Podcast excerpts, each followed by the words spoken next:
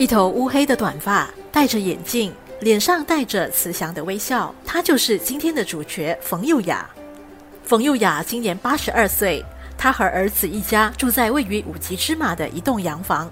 每天清晨，她都会在女佣的陪伴下到户外晨运，这也是她坚持了数十年的生活习惯。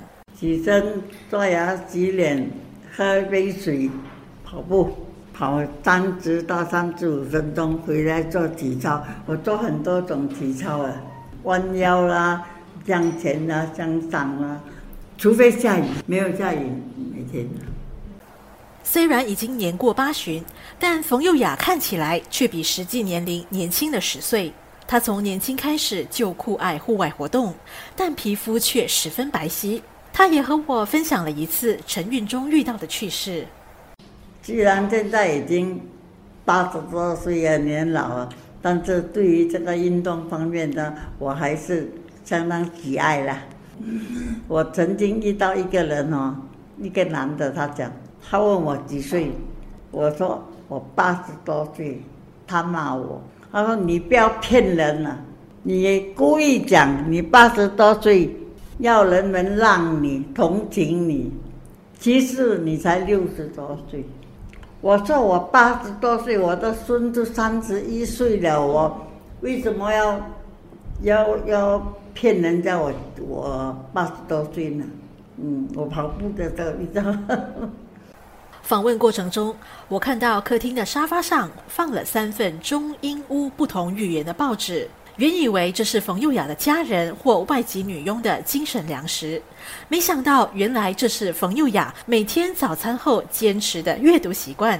能看得懂华文和英文报纸已经是精通双语，更让我惊讶的是，就连马来文也难不倒她。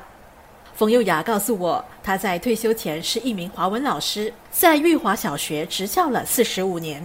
好学的他，在五十岁那年决定修读马来文，学习多一种语言。那么，马来文是因为在一九六五年新加坡独立，马来语是国语。那我又是老师，那我跟一群朋友，几个朋友啦，一起去读。你懂得义安公益学院吗？刚刚开始的时候是义安大学。所以我当时就读完了马来文大学，所以我是宜安大学第一届马来文毕业生，高级亚威文。那么现在新加坡没有亚威报纸了。我以前常常买那个五五，他的五三马来用，我每次买来看。现在那个卖报的人说，马来人都没有看了。冯幼雅遗憾地说：“随着年代久远，加上没有管道继续使用，他已经逐渐忘记爪哇文。为了让自己继续保持对语言的敏锐度，他从多年前开始每天坚持看三份报纸。好像我看华文报，差不多有时候我分开了看太久，我就华文报看一半，英文报看一半，嘛来文报看一半，这样。”每一份大概要四十五分钟这样啊，本地发生的事情的新闻呐，然后写。你不看它，久了忘记怎么写的，因为年纪大了，要看他们各种报纸的写法不同啊，尤其是华文报，看看有没有错字，看这些东西呢，对我的头脑。有帮助啊，要不然我这个年龄的人哈，很多东西都会搞不清嘞。虽然已经退休二十多年，但冯幼雅还是没有忘记自己的初心。除了教导自己的孙子外，也义务帮其他亲戚的孩子补习华文，过程中也让自己温故知新。